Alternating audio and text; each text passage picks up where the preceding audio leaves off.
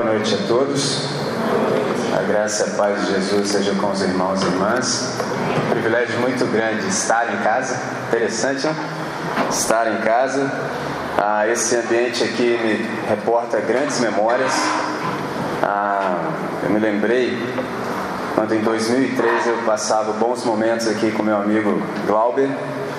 Na sequência, em 2004, com o pastor Carlos.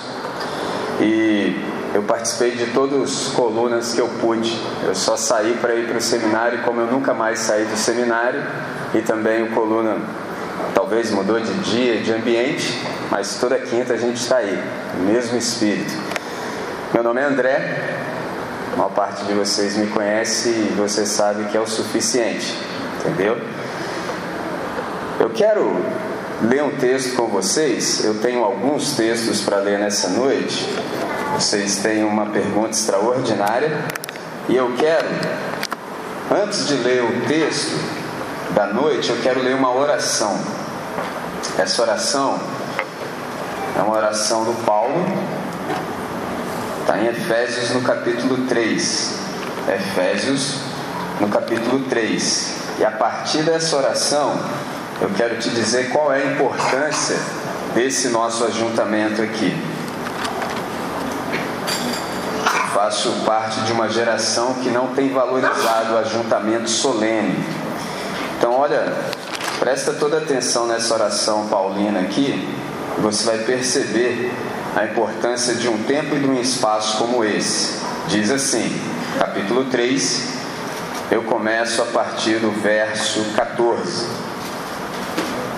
Está dito assim: Por esta causa me ponho de joelhos diante do Pai de quem toma o nome toda a família, tanto no céu como sobre a terra, para que, segundo a riqueza da sua glória, vos conceda que sejais fortalecidos com poder, mediante o seu espírito no homem interior, e assim habite Cristo no vosso coração pela fé, estando vós arraigados e alicerçados em amor, a fim de poderdes compreender com todos os santos qual é a largura e o comprimento e a altura e a profundidade e conhecer o amor de Cristo que excede todo o entendimento para que sejais tomados de toda a plenitude de Deus. Olha que coisa extraordinária. Por que, que um ajuntamento como esse é algo extraordinário? E nós deveríamos valorizar com o melhor do nosso ser, porque existem algumas coisas acerca de Deus que você nunca, nunca, jamais, sob nenhuma hipótese, vai descobrir e vai aprender e compreender sozinho. Está escrito aqui. Percebe? Observe esse verso aqui, 18. A fim de poder compreender com todos os santos. Percebe? Com todos Todos, e você já sabe quem são os santos. Santos, na nossa concepção, são aqueles que exercem fé em Jesus de Nazaré e estão vivos. Então, algumas coisas de Deus que você só consegue discernir quando você está com o povo de Deus. Logo, se você não é do time que valoriza o ajuntamento, você já está em débito. Por exemplo, se você retrocede um pouco, você percebe que a graça e a sabedoria de Deus ela é multiforme ela é multiforme. Traduzindo, quando Deus quer mostrar algo de si para principados e potestades, ele convoca a igreja. E a igreja, você sabe, somos nós. Porque Deus ele é incomensurável, certo? Então ele não cabe todo em mim, mas ele cabe na igreja. Então, quando ele quer se manifestar, ele chama você. Isso é extraordinário. Por exemplo, quando eu quero ouvir uma música, vou lá na minha discoteca ou CD-teca, pego o CD e coloco para rodar. É simples. Ou vinil, simples. Ou fita cassete, entendeu? Deus é diferente. Quando ele quer ouvir uma canção, ele convoca a minha e você e fala, faz para mim. Viu como é que é lindo esse negócio? Então, por exemplo, quando nós desprezamos o ajuntamento solene, nós deixamos de perceber coisas que só perceberíamos se estivéssemos juntos. Por exemplo, hoje as pessoas inverteram. Por exemplo, numa reunião como essa, alguém falta e o pensamento, infelizmente, dominado pelo capitalismo é o seguinte: olha, você não veio você perdeu. Está equivocado. Está equivocado. Você não veio, nós deixamos de perceber algo extraordinário de Deus que só passa por você. Porque você é singular, irrepetível, extraordinário e único. Logo, deixamos de perceber algo que só você poderia manifestar de Deus. Viu como é que é lindo esse negócio? Eu sei que tem um montão de gente que não dá mínima para isso, mas a gente só está vacilando, percebe? Então, primeira coisa que eu estou te dizendo, por isso que é importante isso aqui. Porque, por exemplo, qual foi a pergunta que eu recebi? A pergunta era assim, estava lá no cartaz. Onde os seus sonhos se encontram com aquilo que Deus está fazendo no mundo? Uma grande pergunta. E depois embaixo estava um convite. Vamos descobrir juntos. Falei, tá certo, tá perfeito, é isso mesmo. Só tem um jeito de descobrir esse negócio. Juntos. Então, juntos já estamos. Espero que todos nós que estejamos aqui estejamos reunidos em nome de Jesus. Porque se estivermos em nome de Jesus, vai ser uma maravilha. Porque você sabe que Jesus, a reunião dele é muito simples. Onde estiverem dois ou três, isso aqui é uma multidão já. Onde estiverem dois ou três reunidos em meu nome, eu aceito a convocação e sou quarto. Eu sou convidado especial de honra. Então, se nós estivermos aqui em nome de Jesus, vai ser uma beleza, irmãos. Vai ser lindo esse negócio. Então, isto posto, isto compreendido, eu quero chamá-los para permaneça onde você está já no texto. Só observe entre os versos 8 e 10. Vamos começar a ter algumas percepções acerca desse tema que é tão fantástico e extraordinário. A partir do verso 8 de Efésios, no capítulo 2, está dito assim: Porque pela graça sois salvos, mediante a fé. E isto não vem de vós, é dom de Deus, não de obras para que ninguém se glorie. Pois somos feitura dele, criados em Cristo Jesus para as boas obras, as quais Deus de antemão preparou para que andássemos nelas. Vamos falar com ele mesmo? Senhor nosso Deus e nosso Pai, nós estamos sempre em tua presença pelo sacrifício aceito de Cristo Jesus na cruz do Calvário. Sendo assim, Pai, a nossa coleção de desejos ela mudou completamente, Deus. Então, a nossa única questão é saber qual é a tua vontade, Pai. A nossa única questão é te agradar, Deus. Para isso, nós precisamos ouvir a tua voz. Nesse tempo, Deus, nós suplicamos, dá-nos a tua palavra, Senhor Dá-nos um coração para a tua palavra e também coração para a tua palavra e palavra ao coração, Deus. Essa é a nossa oração. Sempre no nome que é sobre todo nome, o nome que faz silenciar todo esse ruído no nosso interior, de tal modo que sempre tenhamos ouvidos cativos à tua voz. É assim que oramos, em nome de Jesus. Amém, Senhor. Amém. Olha que coisa interessante. Nesse primeiro texto, que é um texto caríssimo para a nossa fé, perceba que a nossa indagação nessa noite é: onde os seus sonhos se encontram com aquilo que Deus está fazendo no mundo? Ora, a primeira coisa que a gente precisa saber é quem é Deus, né? Quem é Deus? Por que, que eu estou dizendo isso? Porque todos nós cremos em algo ou em alguma coisa. Percebe? Todo mundo crê em algo ou alguma coisa. E é importantíssimo você saber em quem você crê, porque de acordo com aquilo que você crê, você vai ter atitudes semelhantes. Traduzindo, dependendo do Deus que você adora, você vai ficar parecido com ele. Ponto. É simples assim. Então, se precisamos saber onde é que os nossos sonhos se encontram com aquilo que Deus está realizando no mundo, primeira coisa, Deus é um Deus em ação. Está realizando coisas. Esse texto aqui de Efésios é um texto extraordinário e fala acerca da salvação. Por exemplo, se eu pergunto para qualquer um de vocês que tem um mínimo de conhecimento acerca de Deus, por que, que ele salva, é fácil. Você me responde com João 3,16. Só André, porque Deus é bom. Aí você me recita João 3,16, você já aprendeu, ótimo. Agora, se eu lhe pergunto, e para que Deus salva, você começa a ficar com complicações, você começa a ficar enrolado. Dependendo da maneira como você foi evangelizado, você vai ter um problema enorme para resolver isso e a sua resposta não será satisfatória. Então vamos perceber nesse texto aqui para que Deus salva. Então começa dizendo o Paulo que pela graça nós somos salvos, mediante a fé. E isto não vem de vós ou de nós, é dom de Deus. Traduzindo, o que, é que o Paulo está dizendo? que nós somos salvos pela graça. Primeira coisa, o que é graça? Resposta óbvia, direta, você vai me dizer, ó, favor e merecido, tá certo? Só que assim, ficou na superfície. O que, que é graça quando a gente desce assim mais um pouquinho, começa a perceber o que Deus fez antes da fundação do mundo, a partir da ideia de 1 de Pedro 1, 18 a 20? Graça é todo o bem que Deus pode fazer para a humanidade a partir do sacrifício aceito de Jesus de Nazaré antes da fundação do mundo. Porque diz o Pedro no texto que é antes de Gênesis 1 que o sangue de Jesus é conhecido com efeito. O que, que significa com efeito? Com eficácia, funciona antes de Deus fazer o mundo. Pessoal, uau, que coisa extraordinária. Por que, que é extraordinário? Porque Deus é o nosso ambiente existencial. Percebe? Deus é o nosso ambiente existencial. Fora de Deus não há nada. Atos 17, 28. Nele nós temos vida, movimento e existência. Ora, se nós escolhemos romper com Deus, qual será o nosso ambiente existencial? Nenhum. Não há possibilidade, porque só Deus é o autoexistente. Então a nossa existência deriva de Deus. Deus existe. Deus é. Nós subsistimos nele. Beleza, detalhe. Só tem um probleminha. Deus é santo. Aliás, três vezes, né? Santo, santo, santo. Você sabe que em hebraico não há superlativos. Era só dizer que Deus era santíssimo. Mas como não há superlativo em hebraico, tem que repetir.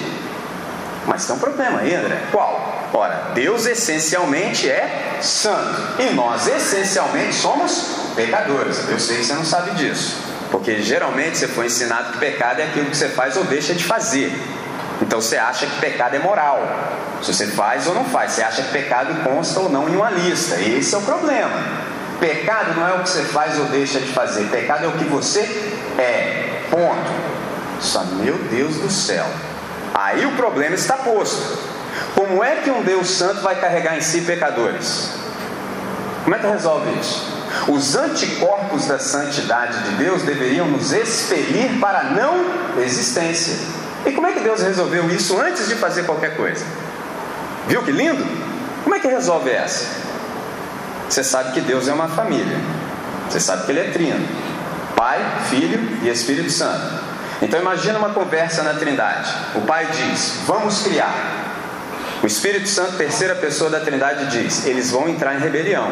Eles vão seguir o rebelde, eles vão virar as costas para nós. E uma vez que eles fizerem isso, nós precisaremos, entendeu? Por questão de justiça, lançá-los para a não existência. É muito mais do que morrer, irmão. É ser extinto. Acabou, sem memória. E agora? Segunda pessoa da Trindade, que participava evidentemente da conversa, eu via tudo. Isso aqui é uma licença poética. Diz: Eu pago Percebe? Eu pago. O sangue de Jesus é conhecido com efeito antes da fundação do mundo, porém manifestado nestes últimos dias por amor de vós. Então, irmãos, o que eu estou tentando dizer para vocês é que a cruz ela é pré-histórica. O que nós vimos no Calvário já aconteceu há muito tempo. Então, antes que Deus dissesse haja luz, ele disse haja cruz, porque se ele não tivesse dito na eternidade haja cruz antes de dizer haja luz, não haveria possibilidade de se criar e manter nada, porque um Deus santo não pode carregar em si pecadores, mas um Deus em estado de morte pode, em estado de sacrifício. Percebe como é que é lindo esse negócio? Isso aqui é graça. É a disposição favorável no coração de Deus de fazer o bem para toda a humanidade, não só para os crentes. Percebe? Porque tem crente que acha que Deus só está com ele. Nada disso. Toda a humanidade, todos, todos.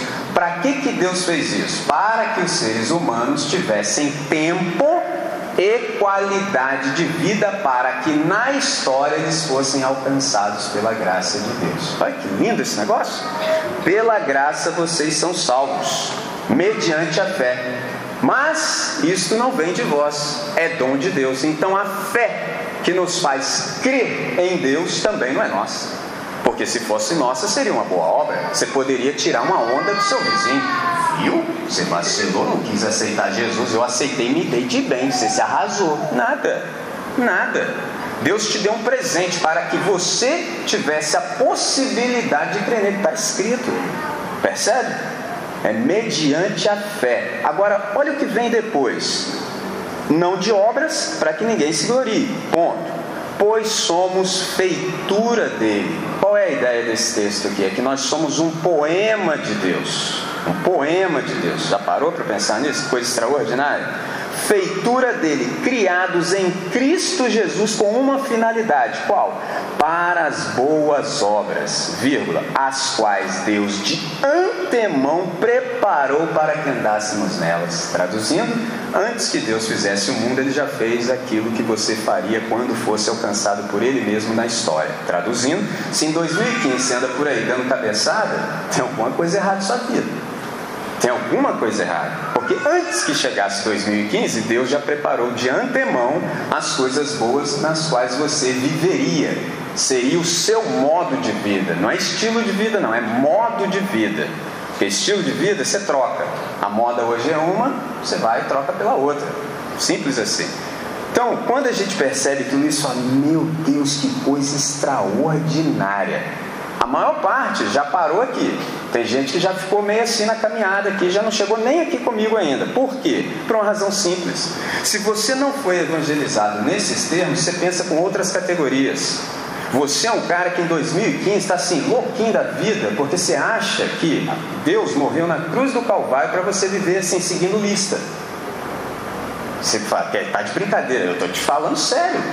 Tem gente que acha que Jesus morreu na cruz para a gente cumprir uma lista de pode e não pode. E pior que nessa lista só tem um pode. E eu não sei vocês, mas eu não consigo viver nesse negócio mais nem um segundo da minha vida. Mas tem gente que vive assim, achando que a proposta de Jesus de Nazaré é essa. Eu nunca li isso em lugar nenhum da Escritura. E estou aberto. Quem quiser me provar que não é, estou aí, ó. Fala comigo, me mostra. Porque Jesus de Nazaré nos chamou nos seguintes termos: Eu vim para que tenham vida e a tenham em abundância. Isso é escriturístico. O que passa disso é de procedência maligna. Eu vim para que tenham vida. Qual a primeira coisa que você depreende disso? Ué, então não tenho vida? Nunca teve. Você subsiste em nós, mas vida você não tem. Vida eu tenho e dou a quem eu quero.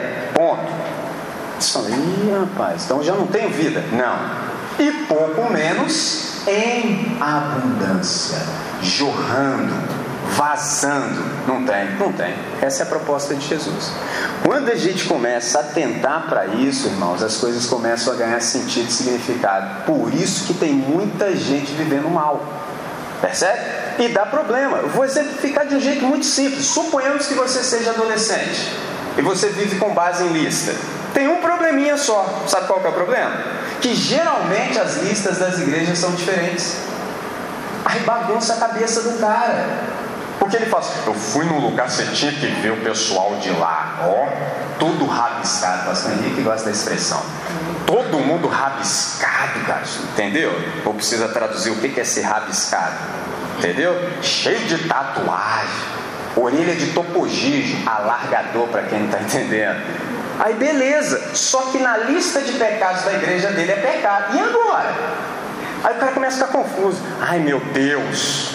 Aí perguntas e respostas, pastor, o que a Bíblia diz sobre tatuagem? Como se eu tivesse tempo para resolver essas coisas. Entendeu como é que é o negócio? Oh, vamos falar sério, a gente fala sério. Isso aí é, né, deixa para outro aí. Entendeu como é que é? Esse é o problema. Eu vim para que tenham vida. Quando você começa a ficar nessas questiúnculas, é que você não tem vida, irmão. Você tem que ficar para cá e para lá. É muito simples. Né? Não é possível que não enxerga isso. Quando essas coisas começam a entrar em nós, a gente percebe a realidade das coisas. Qual é a proposta de Jesus de Nazaré? Que nós aprendamos a viver do jeito certo. É simples assim. É só, que isso, André? Por quê? Porque nós não sabemos ser gente da maneira correta. É simples. É só, como não? Estou aí vivendo esse tempo todo na face da terra. Primeiro, você não vive, irmão. Você subsiste. Você vive de energia residual. Tem os ventiladores por aí, ó. Olha lá. Se desligar aquele ventilador ali, ele gira mais uns 5 minutos. Energia residual. A sua dura em média 70 anos. Se você não encher a barriga de porcaria, você dura 70 anos, irmão. Uma coisa que nós não percebemos é o seguinte: o nosso corpo ele tem uma capacidade de adaptação extraordinária, leva 70 anos para você se matar. Então, como você não morre logo, você acha que você está vivendo, você nunca viveu. Você só vive quando você anda com Jesus de Nazaré. É simples assim. Eu vim para que tenham vida e a tenham em abundância. Qual é o projeto dele? Que você aprenda, seja reeducado para aprender a viver como gente. Só que quem falou que eu não vivo como gente? Ele. Não fui eu, não, só estou repetindo. Ele. A única pessoa que viveu como gente, Jesus de Nazaré. Ele viveu como gente, por isso ele é o nosso modelo. E você sabe que quando você quer se comparar mesmo, você deve se comparar com Jesus. Ou fica lindo. Viu quando você se compara assim com A ou B? É por quê? Porque geralmente você quer ser maior do que A ou B. Agora, quando você se compara com Jesus, rapidinho você vai para o seu lugar. Porque só Ele é o ser humano modelo, completamente submisso à vontade de Deus. É extraordinário. Então, o projeto dele é que nós aprendamos a viver como um discípulo dele. Aí você precisa passar tempo com ele para você aprender a viver de modo integral, percebe? E isso requer de você um compromisso pessoal e comunitário. Mas fala sempre, é, por que, que é pessoal e comunitário? Interessante, né? Pessoal e comunitário. Pessoal, porque as suas experiências com Deus de fato são pessoais, mas o discipulado é comunitário. Não dá para fazer esse negócio sozinho. Tem que ser com a comunidade. Percebe? Viu como é que é lindo? Jesus sabe o que faz, irmãos. Quando a gente vira as costas para ele, a gente começa a ficar com todo esse problema de saber qual é a nossa no planeta. Deixa eu colocar aqui que a minha Bíblia está em pedaços. Eu acho que o único cara nesse auditório que ganha de mim é o Wader, que a dele é em fascículos. Então, Jesus ele tem esse projeto extraordinário para nós. A missão do reino dele deve ser o nosso modo de vida. E isso alicerça todas as nossas decisões. Você vai aprender a decidir tudo a partir do reino de Deus. E a pergunta que está no seu coração é: André, o que é o reino de Deus? É a soberania de Cristo no seu coração. É a nova realidade em que só a vontade de Deus é feita de modo pleno na terra, assim como é no céu. Uau! Sabe por que você ora em nome de Jesus? Tem gente que ora em nome de Jesus porque assim, ah, me ensinaram assim, eu acho que deve ser um cabeçado para terminar a oração a gente fala em nome de Jesus, amém. Você sabe o que significa orar em nome de Jesus? Primeiro, quando você ora, Deus fala assim: silêncio, que meu filho vai falar. Você fala, uau! Aí só isso aí você fala assim, eu vou falar isso aqui mesmo? Silêncio que meu filho vai falar. Depois disso, quem você acha que Deus vai ouvir? Deus só ouve o filho dele. Deus só ouve aquilo que ele quer fazer, porque ele só faz a vontade dele. Mas só, meu Deus, nunca tinha pensado nisso. Por isso que nós oramos em nome de Jesus, traduzindo. Eu e você só pedimos o que Jesus pediria se estivesse aqui agora em nosso lugar. Ponto. O que passa disso é de procedência maligna. Por isso que eu digo: Deus não ouve a sua oração. Nunca ouviu. Jamais. Ele ouve a oração do filho dele. Romanos 8, 26. O Espírito Santo intercede por nós com gemidos inexprimíveis. O que, que Deus ouve? Eu falo um montão de coisa, irmãos. Mas o que Deus ouve é uma adequação daquilo que eu estou dizendo, passando e sendo traduzida pelo Espírito Santo. Eu estou falando, o Espírito Santo diz: Pai, não é nada disso aí não. André está falando essas coisas, mas não é nada disso. É isso, isso e isso. Aí Deus fala: Claro, isso aí eu faço. Isso aí está de acordo com o meu querer. Viu como é que é lindo? Você já parou para pensar onde você estaria se Deus tivesse ouvido assim três das suas orações? Você já parou para pensar onde você estaria? Mas é que a gente repete coisas e não reflete, entendeu? Aí dá esse problema todo. Qual é o projeto de Jesus de Nazaré para nós? Que a gente viva bem.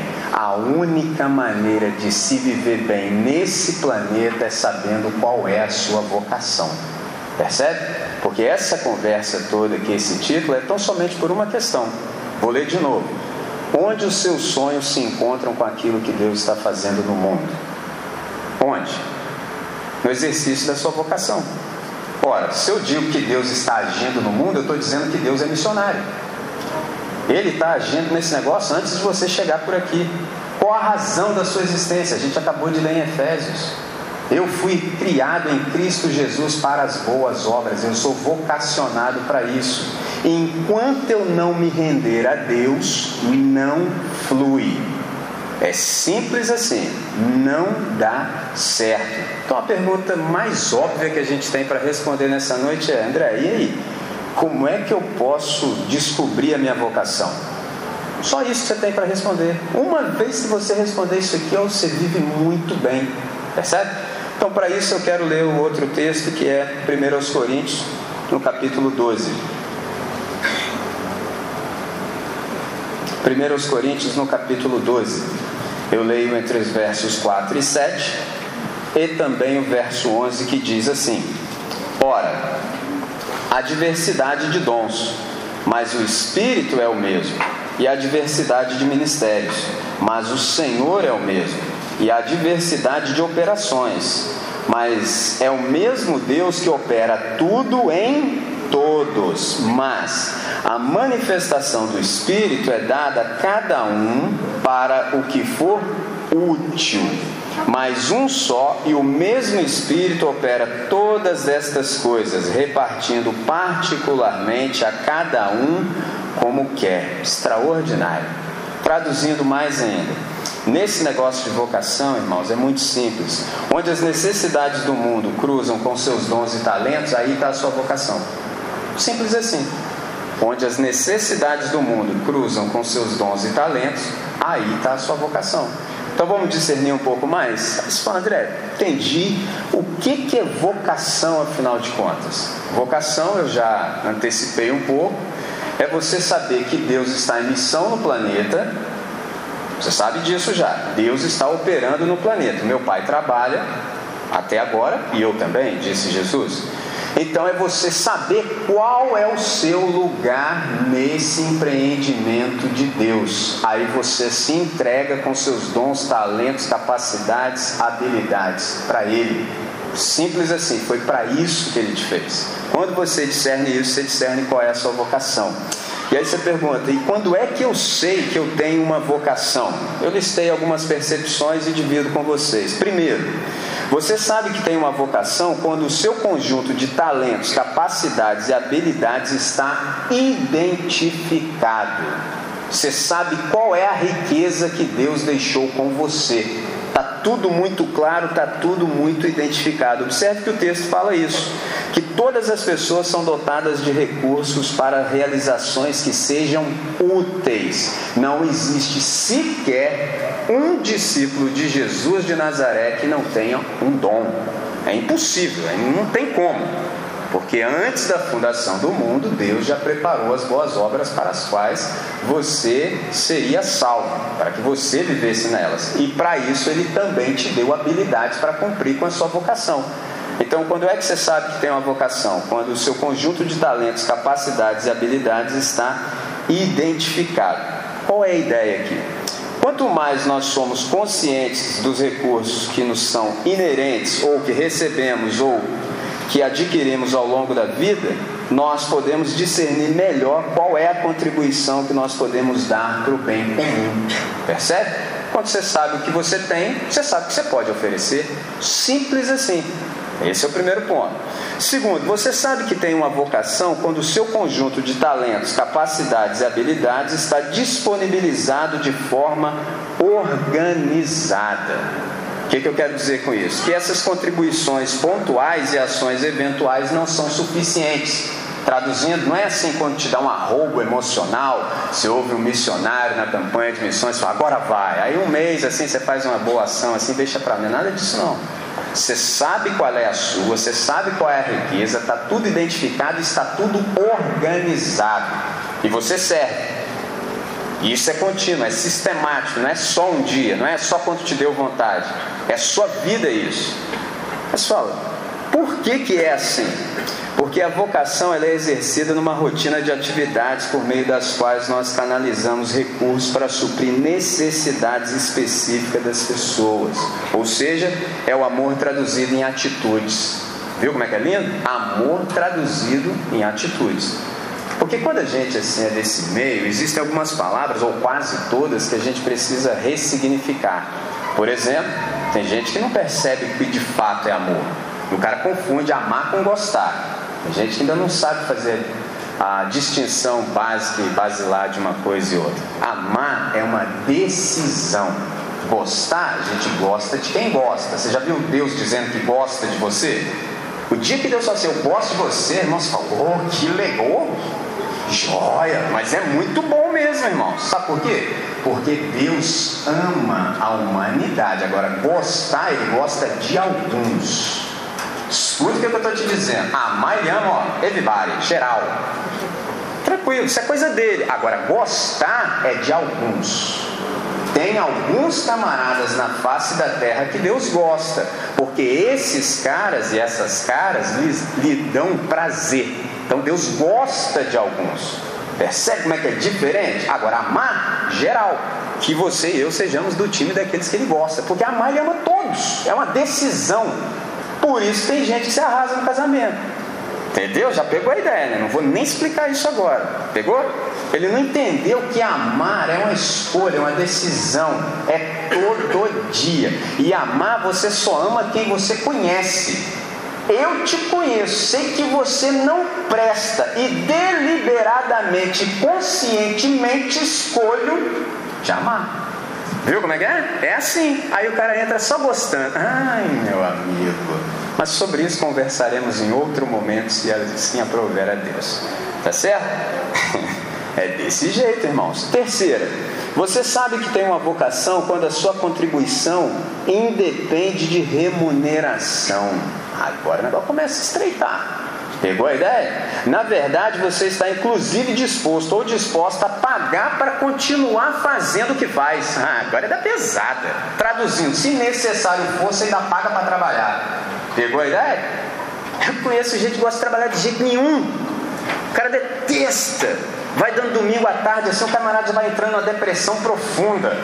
Ah, o cara já blasfema no íntimo, entendeu? Por exemplo, assim, eu, você sabe com quem eu ando? Eu só ando com gente da pesada. Eu conheço uns camaradas que os caras são tão nocebo, mas tão nocebo, mas é tão que o cara usa o relógio, que agora eu precisava do pedestal para te exemplificar. O cara usa o relógio assim, ó. Nessa pegada, o cara já coloca o relógio para cá. Aí se o cara precisa bater um prego na parede, quando ele ergue a mão, ele olha a hora e fala: opa, já solta, porque já deu a hora dele. Fala: estou ganhando mal, patrão desgraçado, já larga para lá. Não gosta de trabalhar, cara. Quando é que eu sei que eu tenho uma vocação? Quando, se for necessário, eu pago para continuar fazendo o que faço. Você já parou para pensar um negócio desse? Isso é extraordinário. Você André, não, isso aí você está inventando. Nada, irmão, está tudo escrito. Por exemplo, se você me perguntasse, por que, que você aprendeu um negócio desse aí? Paulo de Tarso. Como é que a gente conhece ele na Bíblia? Era o fazedor de tendas. Ele era fazedor de tendas por ocupação, mas era apóstolo por vocação. Se a galera da igreja chegasse junto, olha, beleza, vou deixar de fazer tenda e ó, fogo neles, entendeu? Simples assim. Agora, se a galera não chegasse junto, porque tem camarada que tem um coração empedernido, Entendeu? Tem uma galera que é desse time. Ué, mole para nós. Eu amo esse negócio. O meu negócio é esse. Deus me chamou para isso. Eu pago para fazer isso. Agora, o extraordinário, eu já ouvi de um pastor que o cara ficava feliz toda manhã. Falou assim: rapaz, olha que coisa linda. Eu estou disposto a pagar para fazer o que faço, ainda me pagam para fazer isso. É lindo. Eu falei: eu sou desse time aí, é desse jeito. Independe de dinheiro. Aliás, não tem nada que ver com dinheiro. Percebe? Não tem nada que ver com soldo, tem que ver com a realização daquilo que Deus quer. Quando é que eu sei que eu tenho uma vocação? Quando, se necessário for, eu pago para trabalhar, ou seja, às vezes a minha atividade ela é autofinanciada. Mas tem mais. Quarto, você sabe que tem uma vocação quando existe uma necessidade do ou no mundo a respeito da qual você se sente responsável. Isso é extraordinário, irmão. Vou te dar um exemplo simples. Imagina que Deus falasse assim: Chelsea onde está o mico-leão dourado? Não sei que resposta você daria. Se o Tato quiser ajudar também, mini aí. Eu responderia para Deus com toda a honestidade de meu coração, que aliás ele já sabe antes que a palavra me chegue aos lábios. Não sei. Simples assim, não faço a menor ideia. Percebe? Por quê? Porque isso não é minha vocação. Percebe? Agora, existem coisas que Deus, se me disser, André, onde estão as pessoas de quem está falando? Ah, pode falar comigo mesmo, que eu sei. É claro. Por quê? Porque eu me sinto responsável por isso. Eu percebi uma necessidade, percebi quais, quais eram os meus dons e talentos, eu os tinha identificado, percebi que não poderia ser uma contribuição eventual, falei, Deus, pode colocar meu nome aí, que eu estou dentro. E se necessário for, também pago para trabalhar. É lindo esse negócio, é simples assim. Percebe? Então, que tipo de necessidade pode ser essa que você se sente responsável? Pode ser um grupo social. Por exemplo, hoje em dia eu lido com os destemplados. O pessoal chama de desigrejado. Não, não é desigrejado, porque igreja não é lugar. É destemplado, é gente que não frequenta o prédio, mas ama Jesus de Nazaré, mas não aguenta as loucuras que são ditas em nome de Deus. Porque tem gente que acha, irmãos, assim, que a gente deve gostar daquilo que não dá para gostar. Anormal seria gostar daquilo que não dá para gostar. Você gosta? Eu não gosto, mas é de jeito nenhum. Em nome de Deus, menos ainda. Eu conheço Deus, eu sei discernir o que é de Deus e o que não é de Deus. É simples. A maior parte das pessoas que vem aqui na quinta, e nós temos muitos aqui, são desse time. Eu me sinto responsável por isso, eu sei o que eles sentem, eu ando com eles. Pode colocar meu nome aí, Deus. Viu como é que é lindo? Está tudo identificado, você sabe que não pode ser uma contribuição apenas eventual e, se necessário for, você também paga para trabalhar porque você se sente responsável por uma causa, um povo, uma instituição ou um, também um grupo social. Você sabe, você percebe no seu espírito que você está sendo impelido ou impelida a fazer alguma coisa. Quando eu usei essa palavra, eu usei sabendo do que eu estou dizendo impelido, ou seja, você é como que empurrado, não há como você resistir. Você sabe que é sua responsabilidade. Então o segredo é esse saber. E aí, qual é a minha responsabilidade nesse negócio todo? Quinta, você sabe que tem uma vocação quando aquilo que você faz exige mais do que mera intuição, exige capacitação, ou seja, para você exercer essa sua vocação, você deve se comprometer, por exemplo, a estudar, a aperfeiçoar e a desenvolver-se de modo a fazer cada vez melhor e com mais excelência, eficiência e eficácia aquilo que você faz. Traduzindo, você vai ter que fazer o bem bem feito. Não é só uma questão de intuição, você precisa de capacitação. O que, que eu disse para vocês? Nesse mesmo ambiente aqui, ó, 2003, 2004, 2005 eu fui para o seminário porque eu precisava de capacitação. Percebe? Nunca mais eu saí do seminário. Estudei 2005, 2006, 2007 2008. Me formei, o diretor me convidou, estou lá até hoje. 10 anos que eu estou lá. Por quê? Eu preciso de capacitação. Aí aquilo que Deus me ensinou a partir do serviço que eu presto a ele se transformou em matéria para o seminário. Olha que coisa interessante. Eu dou aula de missões urbanas. Olha que coisa interessante. Como falar com gente que não viria à igreja de jeito nenhum. Eu sei. Eu sei, eu vivo com os caras. Eu sei tudo. Eu sei desse negócio, eu manjo. Todo dia eu aprendo coisas novas, percebe? Então exige muito mais do que intuição. Você precisa de capacitação para fazer de um modo excelente. Só André, o que é excelência? Excelência é a superioridade ou estado de ser bom no mais alto grau. Falei para fazer de modo eficiente. Eficiência ou rendimento tem, faz referência à relação entre os resultados obtidos e os recursos empregados. Observe, é uma relação entre os resultados obtidos e os recursos empregados. Por exemplo, quinta-feira uma pessoa veio conversar comigo, meu amigo, falou que recebeu um convite.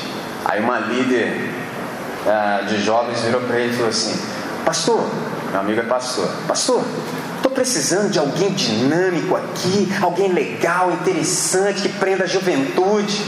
Aí enquanto eu e meu amigo pensávamos nisso, o outro já cantou a pedra. Chama o Serginho Malandro. Só pode ser palhaçada, né? Entendeu? Esse é o problema. Esse é o problema. Tem gente que pensa com essas categorias. Eu, graças a Deus, me vejo livre disso. Nunca vou num negócio desse. Alguém dinâmico, que seja legal, que prenda a atenção da galera. Pô, chama o Serginho Malandro, ele é legal pra caramba. Entendeu como é que é? Aí, esse é o problema. Por isso que não é eficaz e eficiente. Por isso que se investe muito e o resultado é ínfimo. Quando há resultados. É muito simples. Aí, meu amigo, né? Senhor, Dá-me paciência. Aí respondeu meia hora depois: pregue o Evangelho. Pô, essa já era de lascar, né? Pregue o Evangelho. Aí veio a resposta. Tem que traduzir vários pontos de interrogação. Hã? Depois disso ainda. Mas a gente já tentou. Eu falei, então fecha. Irmãos, João 12, 30. E eu, quando for levantado da terra, todos atrairei a mim. É só pregar a cruz. Quem for de Deus passa perto, gruda. Não precisa nem de um real para fazer isso. Não precisa, eu estou dizendo para vocês, não precisa. Com a Bíblia caindo nos pedaços, você faz. Entendeu? Vai, mole. Ainda se ela tiver em você, então vai ser mais fácil ainda. Vai ser uma beleza. Atrai. Jesus é o maior poder magnético do universo. É por isso que tem muita gente dispersa. Porque o problema, quando você investe em novidades, a novidade é para hoje. Amanhã já não é mais novo. Aí já vai ter um A ou B fazendo uma coisa diferente, todo mundo vai para lá. Agora, quando é a cruz do Calvário, oh, ou você pode ficar uma vida, irmão, que não esgota. É uma coisa linda, extraordinária. Percebe? Mas tem mais. Sexto, você sabe que tem uma vocação quando as coisas que acontecem ao redor da sua atuação só se explicam pela ação do Espírito Santo. Quem tem uma vocação é sempre alguém notável, perceptível. Traduzindo, tudo o que acontece na vida de alguém que tem uma vocação só é explicado a partir da ação extraordinária do Espírito Santo. Traduzindo mais ainda, isso aí não tem como viver se Deus não for com você.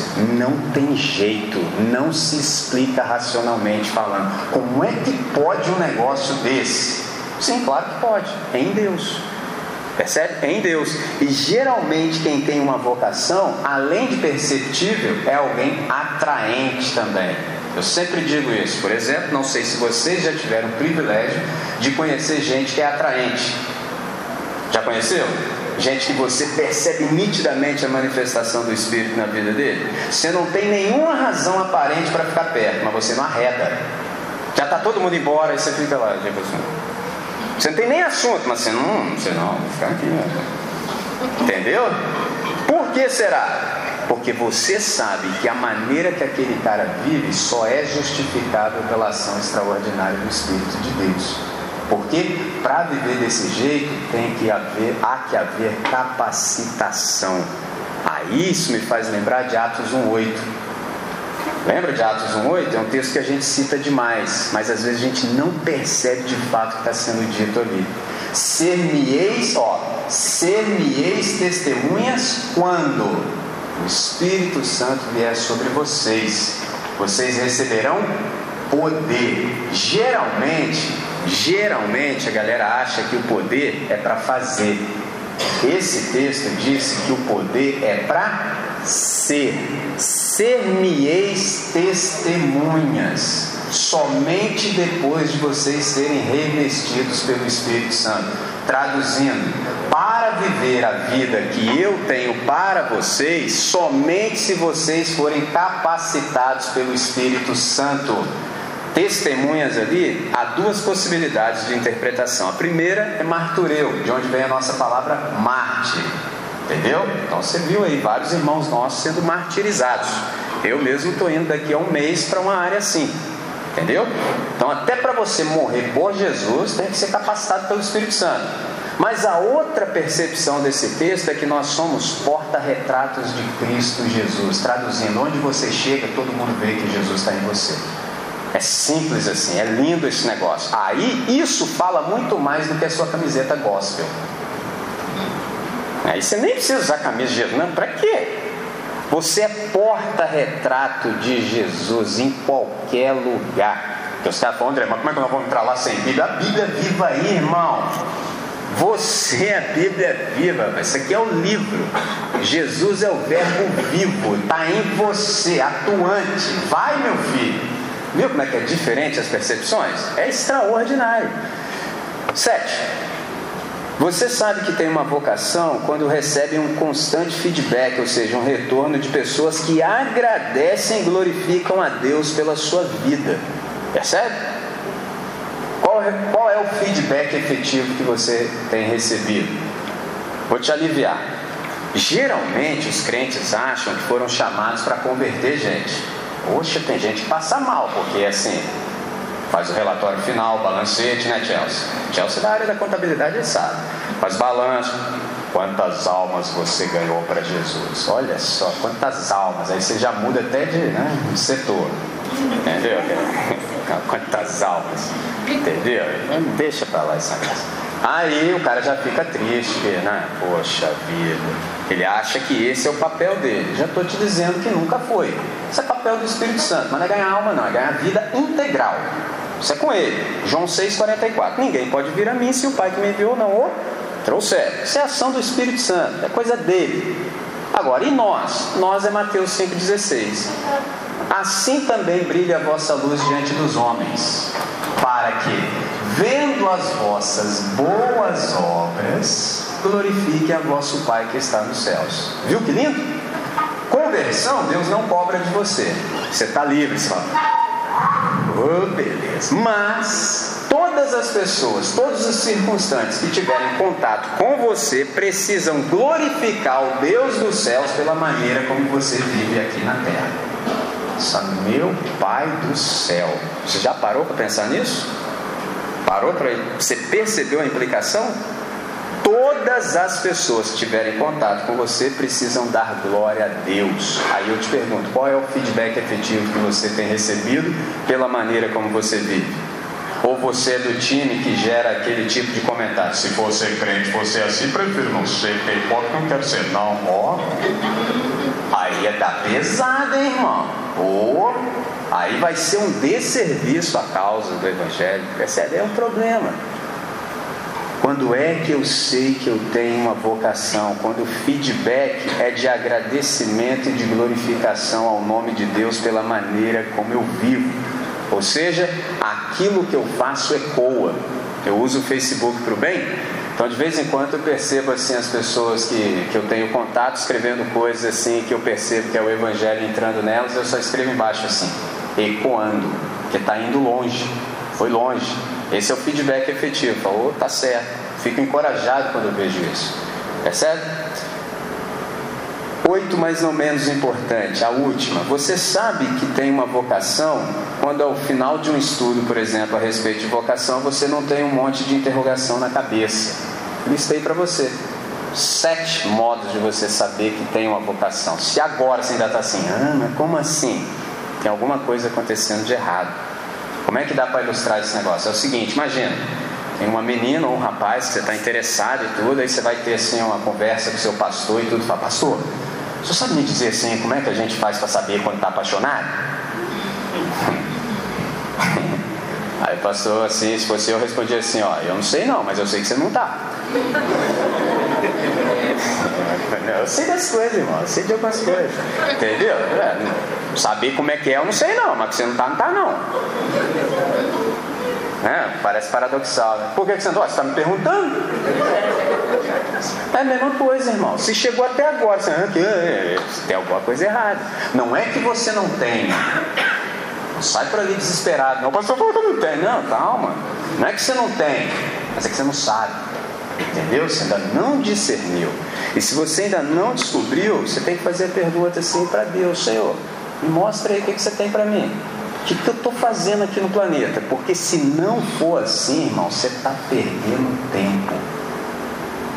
O que vai restar para você vai ficar aí, ó, cheio de regrinha. Eu não aguento mais responder esse negócio. Não respondo nenhum, nem um segundo. As perguntas são sempre as mesmas. Um dia desse, estava em minha casa, cuidando dos meus dois filhos pela manhã. É meu trabalho, cuido deles. Pela manhã. Aí tocou o telefone. E que isso? Um número diferente. Alô, aqui é da rádio tal?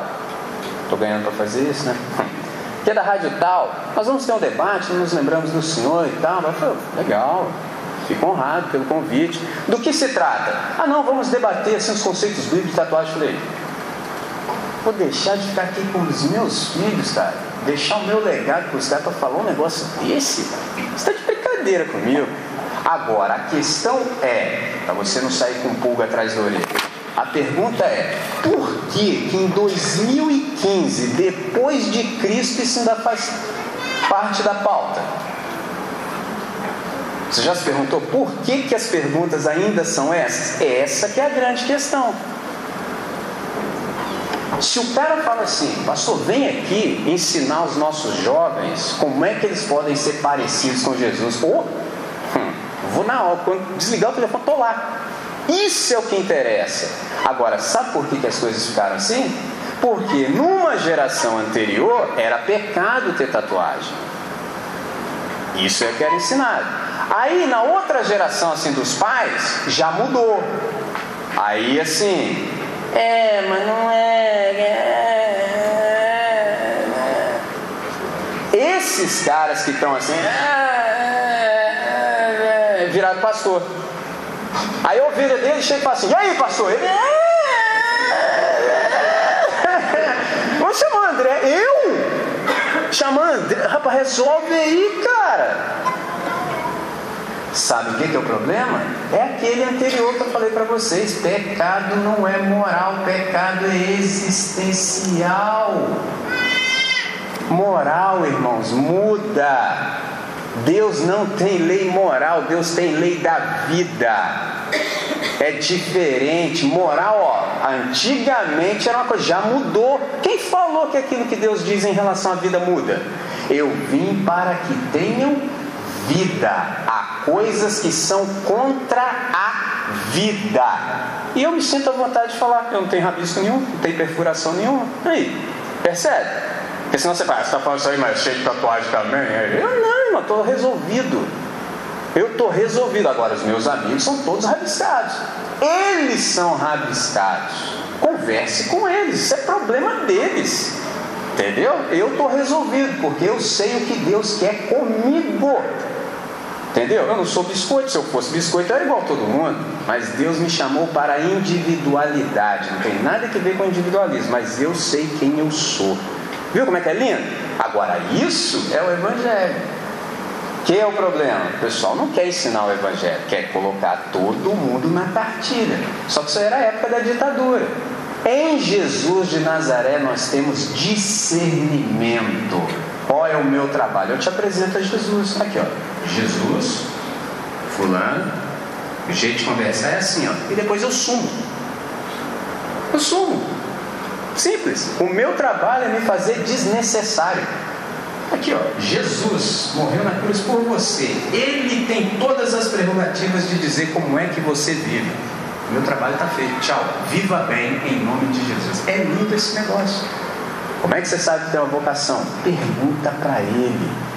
Sabendo que você tem uma vocação, você não vai perder um dia da sua vida. Um dia. Por exemplo, se eu falo assim, Luiz, quantos anos você tem? Bom. Aí eu insisto, Luiz, como é que você sabe que tem 33 anos? Três horas. Eu existo há 33 horas. Tá certo, tá certo, mas ainda não chegamos lá. Mas como é que você sabe disso? Respirando, graças a Deus. Respirando, graças a Deus. Onde eu queria chegar é o seguinte: o Luíver sabe disso porque ele tem um documento que diz que ele tem 33 anos. O que eu estou tentando dizer para todos vocês é o seguinte: em nenhum momento o Luíver disse assim para mim, André, eu coloquei os meus joelhos no chão e falei assim: Senhor, diga-me quantos anos tenho. Ele não disse isso, eu dei todas as oportunidades para que ele fizesse, mas ele não fez, e assim como nenhum de vocês fez também até hoje. E todos vocês sabem quantos anos tem, porque vocês acreditam num papel. Esse é o nosso problema. Sabe por quê? Lembra do Moisés? Salmo 90, verso 12? Ele disse assim: Senhor, ensina-nos a contar os nossos dias de tal maneira que alcancemos um coração sábio. Ponto. Pera aí. Quantos anos vocês têm? Aí você fala: Pera aí, André, deixa eu consultar o Senhor do universo. Ninguém fez isso. Talvez você nunca pensou nisso. Então por que que o Moisés está dizendo para Deus ensinar a ele a contar quantos dias ele tem? Pegou a ideia? Por quê? Porque Deus conta o tempo de uma maneira diferente. Deus conta o tempo a partir da minha obediência à vocação que Ele tem para mim. Percebe? Luíver diz que tem 33. Não sei. Não sei. Só começa a contar quando você começa a obedecer. Quantos anos você tem? Quantos anos vocês têm? Não sei. Como é que resolve isso? Entregue-se para Deus. É o verso 17. Confirma as obras das nossas mãos. As únicas obras que serão confirmadas são aquelas que são de acordo com a vocação. O resto é pura nulidade, é pura vaidade. Viu como é que a gente perde tempo? Nessa noite, irmãos, essa era a palavra que estava no meu coração para dividir com vocês. Eu espero que tenha feito bem. Se porventura você ainda não sabe qual é a sua vocação, pergunta para Deus: Senhor, o que o Senhor tem para mim? Estou aí, estou no planeta, o que, que o Senhor tem para mim? Porque se você não fizer essa pergunta, sua vida não tem nenhum sentido, nenhum significado. Uma pessoa me disse assim, André, sinceramente, não sei para que, que eu estudo, não sei para que, que eu tenho esse dinheiro que eu tenho, não sei para que, que eu tenho esses dois carros, aliás, eu não sei nem o que, que eu estou fazendo aqui. É. Vamos orar? Vamos perguntar para Deus? Pergunta para Ele. Ele que te salvou, Ele que te vocaciona. Pergunta para Ele que Ele te responde. Porque senão nada do que você fizer vai servir para nada. Agora tem um detalhe: antes de fazer, Ele está te chamando para ser. Entendeu? O ser vem primeiro, por uma razão muito simples. O ser precede o fazer. O ser esclarece o fazer e o ser faz. Você nem percebe que fez. É lindo. Você não fica assim, ai meu Deus, eu tenho. Não, não, não, não, não, não. Isso é coisa de religioso. Religioso é que fica doido, roendo unha, corre para lá e tem que fazer ativismo. Com Deus, você dá fruto na estação certa. Eu já fiz essa experiência. Eu vim do campo. Eu nunca vi uma árvore frutífera fazendo força. Aí são. Não tem. Não tem. Não tem. Você já viu? Eu nunca vi. É anormal isso. Agora, na estação certa, nasce. Pode ficar tranquilo que nasce. Essa é a sua vida. Esse é o antídoto para essa sua ansiedade. Ah, eu quero fazer mais pelo Evangelho. Tem isso também assim, dá um arrobo, sabe? Ai, fui no primeiro culto jovem, agora eu quero fazer mais pelo Evangelho. Não dá para você fazer mais pelo Evangelho. Aliás, se você fizer pelo Evangelho, vai estragar. É o contrário, é o Evangelho que quer fazer em você. Abra-se para isso. Agora, para isso, você vai ter que romper com algumas coisas. Uma delas é a mediocridade. O que é mediocridade? É aquilo que tem que ver com a média planeta Terra é o ambiente da mediocridade. É o ambiente. Aí você fica esperando ser chancelado pela maioria. Não vai dar certo. Estou lhe dizendo com conhecimento de causa do alto da cadeira do meu conhecimento. Não vai dar certo. Por que, que não vai dar certo? Vou te explicar de um jeito simples. Pastor está aqui à minha direita. Você acha que foi fácil para ele quando apareceu um cara assim no meu naipe? Na minha envergadura, visual, estética, layout, falando assim em nome de você acha que foi fácil para ele? Você acha? Sabe por que, que não foi fácil para ele? Porque nunca houve um cara na terra como eu e nunca mais haverá. Ele teve que discernir em Deus que Deus era comigo. Porque se ele trabalhasse com outras categorias, ele falou, André, fica igual todo mundo aí, cara. Afinal de contas, todo mundo, pô, convênio aí que prestou barba e tal. Pô, você chega aí, tá, pô, né? Dá um jeito aí, mano. E aí? Pegou a ideia? Aí era mediocridade. Tinha que ficar igual todo mundo, mas todo mundo não serve, irmão. Não vou não sou todo mundo. Aprendi com mamãe, mamãe, mamãe. Mas todo mundo, mamãe.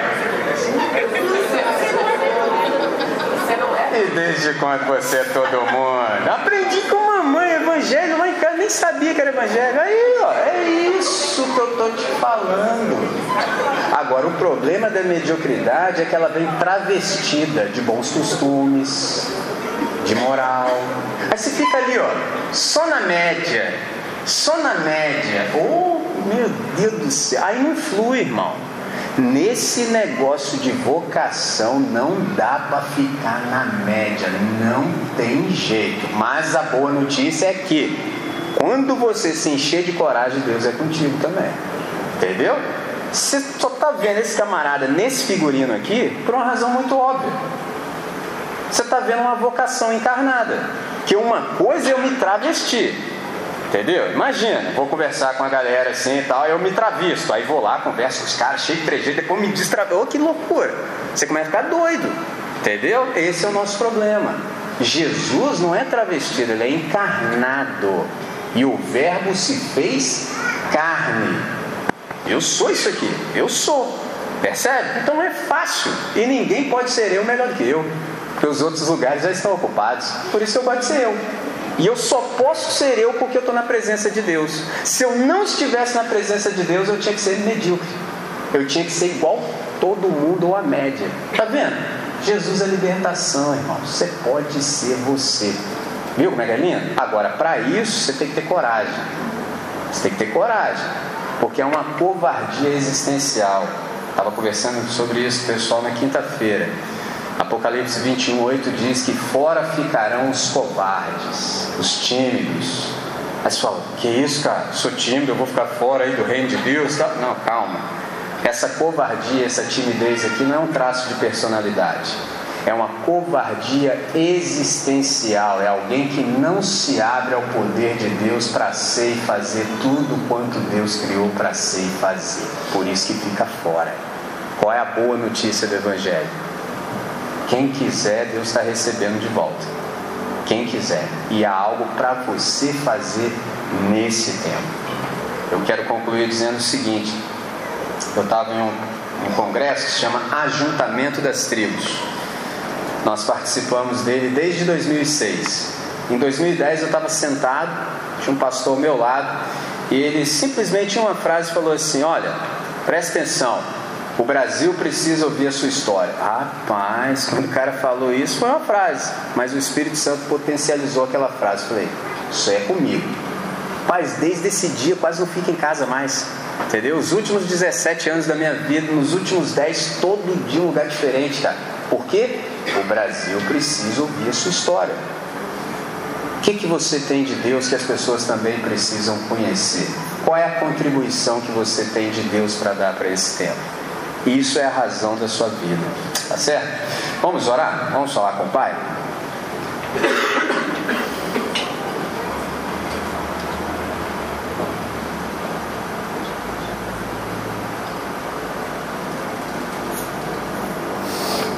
Senhor, nós estamos satisfeitos pela tua palavra, Deus. Nós fomos confrontados nós reconhecemos que precisamos quebrar muitos paradigmas. Nós te agradecemos pela possibilidade de percebermos o quanto às vezes nós estamos equivocados.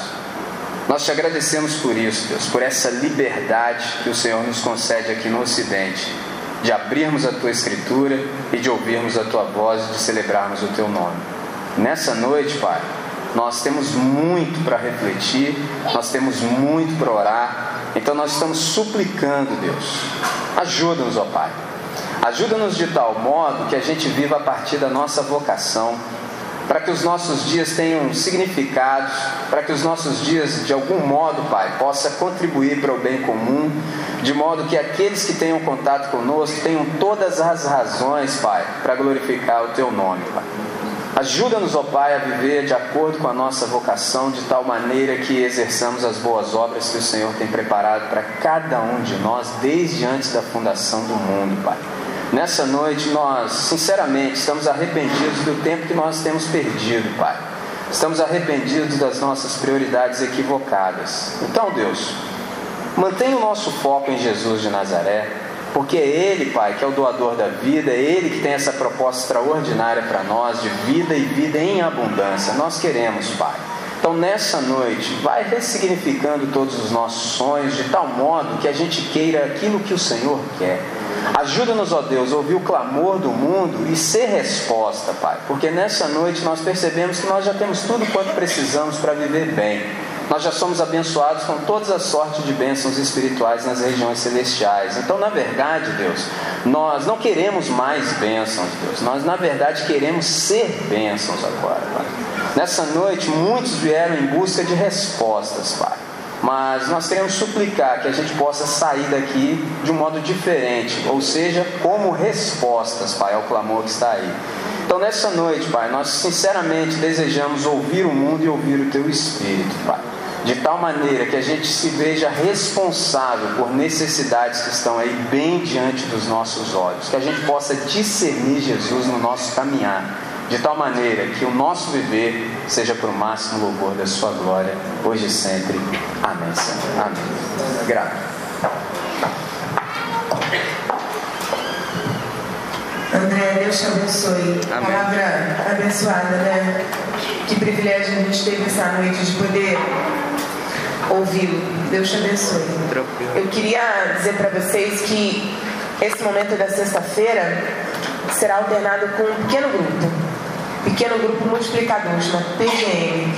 É uma ideia nascida no coração do pastor Carlos, em que a Juventudes Unidos também abraçou essa ideia. E eu quero convidar vocês a princípio, eu sou a primeira líder que surgiu do PGM. É assim que a gente pode dizer, né? Primeira líder, de muitos em nome de Jesus. Será na próxima sexta-feira, dia 29, como o André falou, vamos tornar Jesus nosso foco, então vamos continuar com esse foco. Eu queria convidá-los. Uh, só que o endereço é na casa do Thiago, do meu Thiago, mas eu queria pedir para vocês uh, entrarem no Facebook, acompanhar a gente no Instagram e lá vai estar o endereço desse, desse estudo, desse lar onde nós vamos nos reunir. Seria muito legal se você fosse lá e a gente continuasse esse trabalho.